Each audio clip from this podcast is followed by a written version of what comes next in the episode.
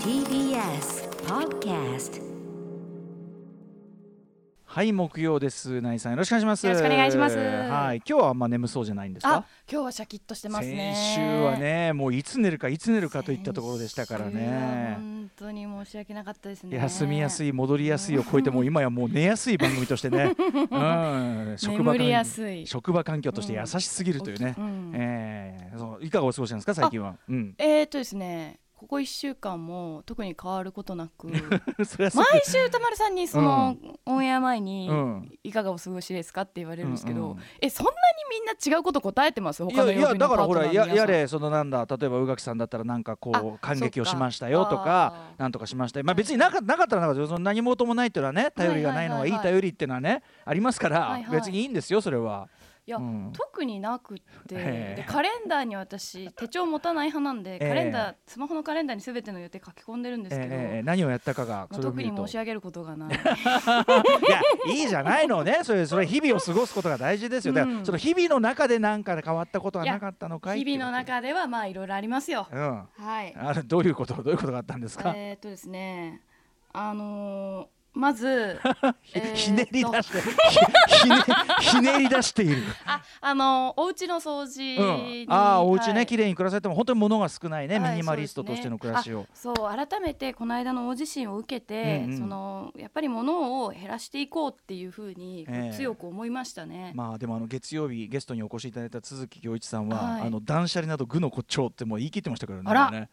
うん、もう。あらダメだって言ってましたからね。あら大軸にいるな私。うんうん。あの捨てられるものをね簡単に捨てられるやつは捨てられる程度の思い出しかないってすごあいいやあのねおっしゃってましたね。ねあのわかんない、私執着心がないんですよ。まあいいいいと思いますよ。若干鋭く、それ鋭い指摘だな。あーちょやべえやべえやばい うなぎさんいいんですよ。部屋が綺麗なこれ。だからそれは違う違う違う。あのあの部屋が汚い組があの綺麗な組にまあ言ってるんですよこいうややってね。でもうん。それこそオープニング前にですね、ええ。そのオンエア前に歌丸さんに、その月曜日の特集ではい。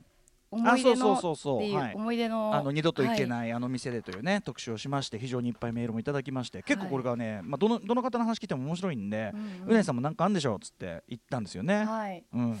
でもですね特にないんですよ。違うよ。あのねなんかねそのねこんな話は話すに値しないっていうふうに勝手に思い込んでしまってる可能性があると思いますよ。うん、いやあのそこも私執着心がないんですよ。だから今鋭いなって思っちゃったのが、うんうんうん。そこにつながるって私自分の中で結構リンクしちゃって、そうか、はい。そのなんか要は自分の中あ中にね確かに例えばさ島尾さんとかってすっはいはいごい。こ覚えてんじゃん。はいはいはいい。ろんなことを、ね。分にまつわる細かいこと、うんうんやっぱそれがすごい面白かったりするけど、うんうんでやっぱ彼女はやっぱ家に物溜め込む派ですわ、はいはい。だってみかんのミイラがあるんだから部屋にさ。うん そういう感じだけど確かにだからその思い出に物に執着しないイコール思い出っていうかそういうことにまあこれはでも一つには別に悪いことじゃなくて、うんうんうんそうやってどんどんどんどんこう前に進むっていうかね、はいはい。いいことかもしれないよね全然。あの例えばあそこのご飯美味しかったなと思っても、うん。そのご飯って世界に一つだけじゃないと思うんですよ。そのオムライスって世界に一つの店しか提供してないわけじゃなくて、うんうんうんいろんなといころんなところ提りますよ。供してて、うん。近しい味はどっかで食べられるって思ってるんで、うんうんあのそこまでなんだろう。ここしか食べら食べられないのがみたいなふうに思わそれはそうなんだよ。だからあの食べたら そのめっちゃうまいとかね世界で一番とかじゃなくても、まあそのだからさっきの思い出の話で思い出と結びついて特別なものになるよねというまさにその話なんですよ。あはいはいはい。だから思い出そのものにそこまで肯定していないと確かにそういうこう思い出たっぷりに語るみたいなのあんまないかもね確かにね。思い出が全部美化されてるんですよ私。いいじゃん美化は。全部が、うん。ほとんど美化されてていやいどこかが突出してるってあんまりなあくて。ぜ全部が美化された結果なんか平坦になってんの。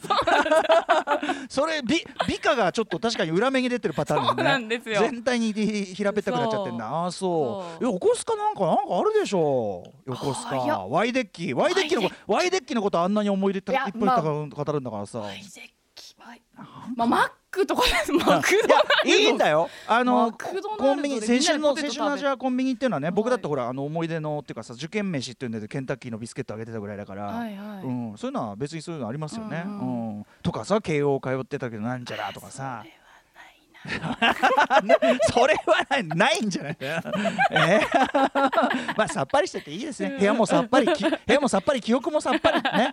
結構なことでございますというね。はい。はい。じゃあわかる。思い出したら教えてね。はい、なんか特別なものがあればおうん。伝えします。特別な特別じゃなくていいんですけどね、はい思い。思い出したらね。よろしくお願いします。アフターシックスジャンクジャンクシション After Six Junction. 時刻は6時5分。2月18日木曜日。ラジオでお聞きの方もラジコでお聞きの方もこんばんは。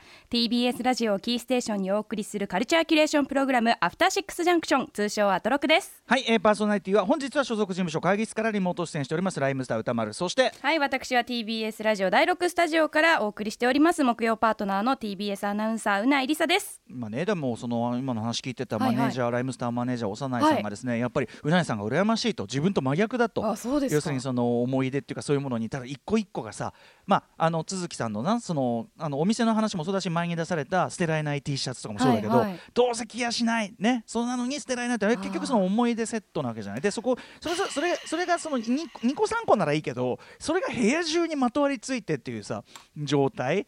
あと例えばその思い出じゃなくてもですよ。僕今その本がさすがにね、はいはい。もう大変なことになっちゃって、はい。そのまあ、処分はしなきゃ。常にあのーあれですよその中古屋さんというかね古本屋さんに売はい。るあれでボ段ボールに詰めて、うんうん処分しても、まあ、やってもやっても追いつかないわけですよ、はい。全然減った感じがしない。でやっぱこの間基準を1個上げようと思って、うんうん。そのもうなんていうかな。今今後今後いつか役に立つかもみたいなのもうやめようと。今の時点で何か調べるような用途がないものは捨てようっていう基準にしうんうんうん。うん1個自分で上げたつもりなのね、はい上げたつもりなんだけどやっぱ結局こうやってうんこれもこれもってやってんだけど、まあ、なんかやっぱ全然減ってないわけよ。でそう自分のその思考をこうやって考えるとやっぱり本なんてさ要するに読んで例えばそのよっぽど愛着があるもの以外だったらその資料的なものだったら要するにちゃんとそれが入ってればはいね、これはこういうことですよと。例えばそのなんだろうななんかそのある事件に関してある歴史的な事件に関する本があると。それは大体映画表に必要だから買ったりしてるんだけど、うんうん。で映画表一回やってるってことはそれなりに頭に入ってんだから、そうねですね。受験は終わったんだから、はい。受験の教科書は捨てりゃいいのに、うんうんうんうん。なんかっていうっていうこの件でここまで調べた俺みたいなのあのーなんかちょっとトロフィーというか記念として置いときたいという気持ちが俺に邪魔をさせそれであの危険なメソッドっていうデビッド・クローネンバーグの映画の時にいろいろ調べたユングとフロイトとなんとかとみたいなこんなの読まないでしょみたいな。うんうん。もうだからでそこでわーっと思い立ってこうやって入れたりするんだけどそれでも今思思いつく中でもあれは別にもう読めやしねえだろうけどなとかねあるのにってことなんですよ。だからねそこはだからこうこうなんていうの自分に過去の自分に引っ張られちゃってるっていうか未練がましいよねなんかね。うん。私今の話聞いてて自分でなんかあ確かにちょっと特殊だなって思ったのが、え私小学校中学校高高校ぐらいかな、ええ。え一学年上がったらもう前の学年の教科書とか捨ててたんあですよ。全捨て。へえ もちろん資料集とか、うんうんうん。学年超えてもはい、使うやつは取っといてたんですそれけどは使うからだもんね。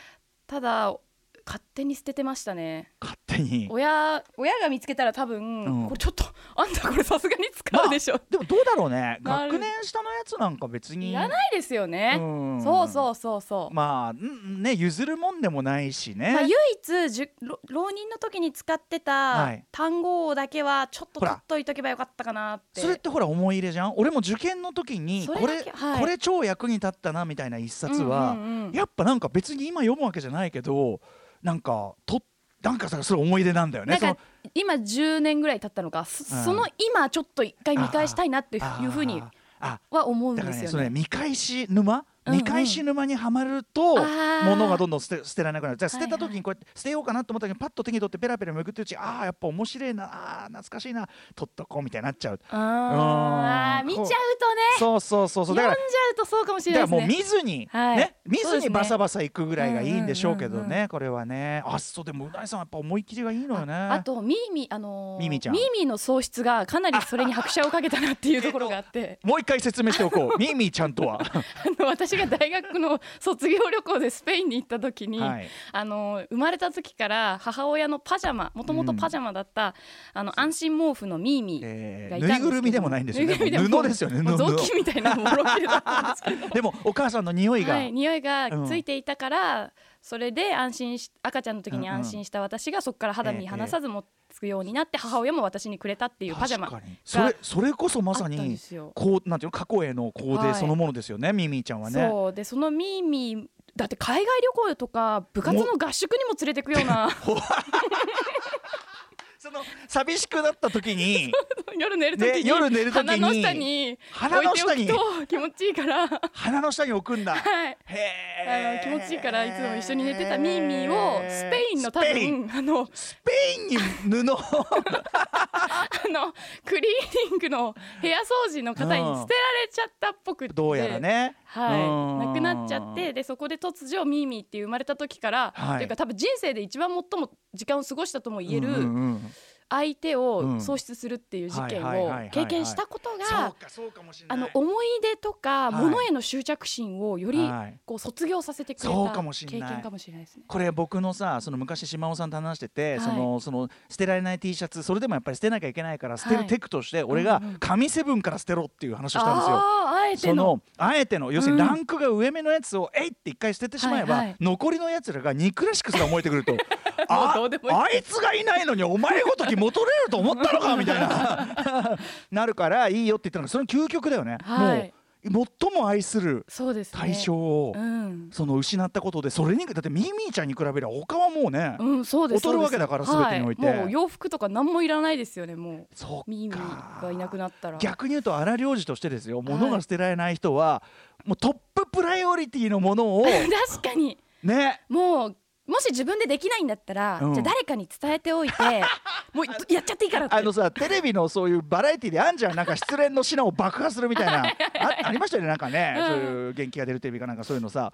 ねだからそういうことだよね。そうですね。えー、ちょっと待って。じゃあえー、じゃあ幼いさんとかも今幼いさんであつすごい頭抱えてますけど。き っとあるんですよ。だからそれを爆破ですね。爆破。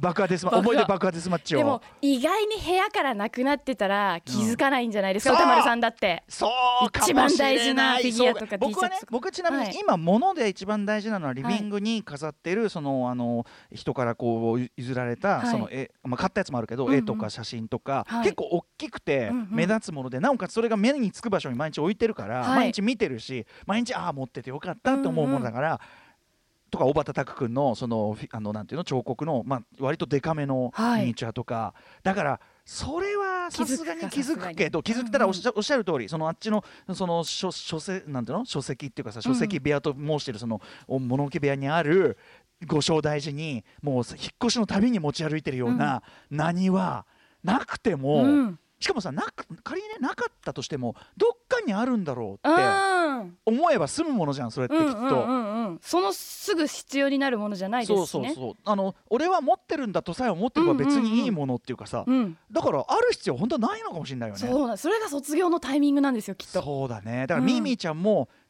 あるんですよどこかにはね。だからミーミー側から、うん。あなたはもういい年した成人した女性なんだからさよならドラえもんなのにさよならミーミーちゃん。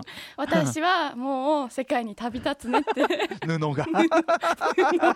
スペインの空へと旅立ってねえ。いやいやでもそれは確かにすごくすごくわかるし、あのうんりりあの腑に落ちました。うんうんなんでうなえさんはこんなに執着がないのかという件ね。えああ、はいそうですか そうですか。どなんだろうな俺そのだから絵だのなんだろう。ととはいえそれはさ所詮ものでもっと思い出と結びついた何かなんだろうな。ちょっと思い出してみますけどね。でも意外とそう考えるとどうでもいいのかもしれないね。意外と断ち切れるかもしれないですね。そうだよね。まあそのそんな必要もないんですけどね別に断ち切る必要うも、うんん。まあでもその部屋をきれいにするというのの一つのマインドチェンジとして、うんそうだよな。た 例えばさ寄せ書きの類とかね、はいはい。そういうの。そういうのってあります？その僕だとね今一番パッと思いついたのは、はい。あの2018年の森田義満って森田義満さんの全作品上映を2018年にあの新文芸座でやってでその奥様の三沢さんとずっとやってたわけ、はい。でそれが終わったその日にあのなんていうかな三沢さんを呼びあとその結構森田組のその結構皆さん見に来ていただいてたので、うん。結構その森田作品に関わったスタッフの皆さんとかの、よそのありがとうみたいな寄せ書きをいただい様でした。ありがてとうございましたみたいな。そはいれはあなた、これこれを平然と捨てたらあなた人として。サイコパスですね。サイコパスのいや私あの手紙とかはどんなにちっちゃいメッセージカードでも全部取っといてあります、えそれって結構厄介系じゃない？だいって。やでも言うても手紙って、うん。あのまあこんなもんですよ、まあそうか。そがそんなないか、うんそんな大きい箱に入ってるわわけじゃなあのさちょちょっと付箋にちょっとなんか書いてくれてたやつとか。ペッてそこだけ取って、うん。とりあえず突っ込んでますその手紙ボックスに。わ、かる。俺も突っ込んでる突っ込んでる突っ込んでる。でも見返したことはほとんどないんだけど。見返してね20年後30年後見ただ返しても。そこに人の思いがあるからやっぱり自分は捨てられないっていうそこはちゃんと踏みとどまってますね。そうだよね。そうだよね、んん。その他他者っていうかねそうそうそう自分じゃない。自分じゃない他者が介入してる思いはちょっと手は出せないなんだよなんだようなぽんかんしっかりしてんじゃないまともじゃん私。なんだよなんかちなんかちゃんとした人みたいになっちゃうよ で確かにそうだね、うん。なるほどな。そっかそっか。俺もちょっとその基準で考え直してみようかな。ヘ ヘッドホンが抜けちゃった。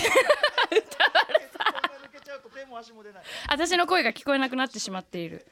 ということでじゃあ今16分なんですけど歌丸さん、はい。今日あれですよ。任天堂がうん。すごく大事な発表を今朝、うですね。世界配信でしていましたよ。こ。れぜひのどんなニュースでしたっけ？はい、任天堂うん。ダイレクトという配信番組がありまして、今後発表される任天堂スイッチ他の新作タイトルが発表されました。はいこれもう、まうん。最も注目タイトルといえば、はい。まあ、まさかこの発表が来るのかっおてうん。かなり驚いたのがスプラトゥーン3。そうねねえ。非常に話題沸騰みたいです。2022ってことですか？ちょい先ですけど2022ね年来年ですけれどもスプラトゥーン2自体もまだまだだってまだまだ遊ばれてまもんね。ますだプレイヤーがたくさんいる中でうん。でも待望の3ですよ。ないない言われてたんですよこの任天堂ダイレクトの発表で。うんうん。期待したいけど多分発表はないって言われてたタイトルだったんでなるほどね。本当に発表があったからうんうんうん。もうみんなお大本当驚きました。うん、結構ね、はい。あの小学生の間でも大評判ね、うん。大騒ぎみたいになってるみたいですけどね。なんかこれ並んでるタイトルでねいろいろ並んでますけど「戦国無双5」とか、あのーうなえさん的に気になったタイトルとかありますか？私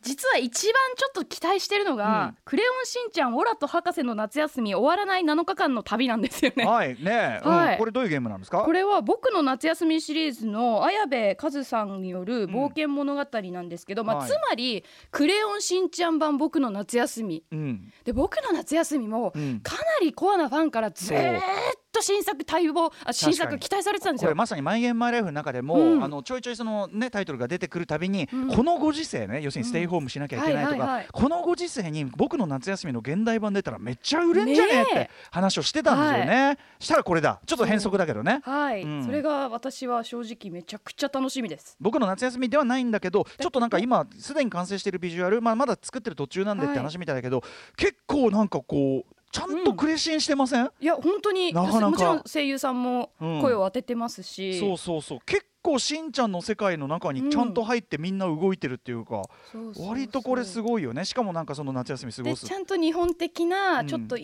舎の風景の夏休みを楽しめるねえ。っていうのが、僕こういう田舎の夏休みってあの、はい要するにその実家っていうかその田舎そのものが東京だったから、はいはいはいないのでなんかすごい憧れちゃうんじゃないですかね僕にとってはファンタジーの世界ですね、これはね、だからね、まあ、そういう人ももちろん今多いからこそ、ね、皆さんこれ遊ぶっていうのもあると思うんだけど、はい、ということでこれ2021年夏発売。今年の夏。今年の夏が2021の夏がさそのコロナ禍とかそのなんか旅行どんぐらい行けるとかはい。帰省できるかとか、どうなってるかちょっと分かんないけわどでもすごくまあ今こそ求められてる感じではあるよねやっぱね。うん。楽しみです。あのまあ、な僕の夏休みシリーズのまあ変形としてもそしてあのクレシンファンとしてもこれはね、うん。ちょっと嬉しいですよね。僕もすごくこれ楽しみです。やってみたいと思います。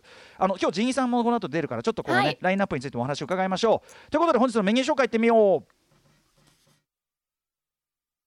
えーまず6時台のカルチャートークはゲームジャーナリストのジニさんに今おすすめのパソコンゲームエスケープフロムタルコフについてご紹介していただきます。そして7時からのミュージックゾーンライブダイレクトは TRF の TRF のリーダーにして DJ 活動歴40年の盛り上げ番長 d j k o さんが、えーちょっと本当にこの番組のあの準レギュラー目指してというか非常にモチベーション高めに臨んでいただいております、はい。本日は神宮前スタジオからご出演であの映像配信もあるんですよね。はいライブマインというサイトにて有料動画配信も行います。番組ツイッターが告知するリンクからアクセスしてみてください。d j k o さんのライブパフォーマンスがインターネットでも見られる上放送前からリハーサルという名の別のパフォーマンスも見ることができますので価格は500円。ぜひ皆さんこちらご覧ください、はい。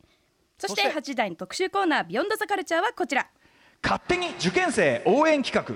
癖のある問題は学校の癖面白入試問題特集！はい。ということでまさはい。に受験シーズン真っ最中、えー番組を聞いている皆さんに伝えたいのは、えーじ受験って受験とかね入試問題って意外と面白いものがあるよということなんですね、うんうん。えー一見すると雑学のような問題地下鉄の乗り方などライフハックな問題、うんうん。映画が題材となったカルチャー濃度の濃い問題など思わず試験ということを忘れて、えー答えが気になってしまう問題我々もねちょっとついつい考えてしまう問題、はい。そういうのが出たりするの一流校に限って、うんうんうん。ということで面白入試問題を今日はクイズ形式で紹介していこうという特集となっております。はいゲストは超難関中学の面白すぎる入試問題の著者松本博正さんです。面白入試問題や番組への感想などアドレスは歌丸アットマーク tbs.co.jp 歌丸アットマーク tbs.co.jp まで送ってください。読まれた方全員に番組ステッカーも差し上げます。また各種 SNS もぜひフォローしてください。それではアフターシックスジャンクション行ってみよう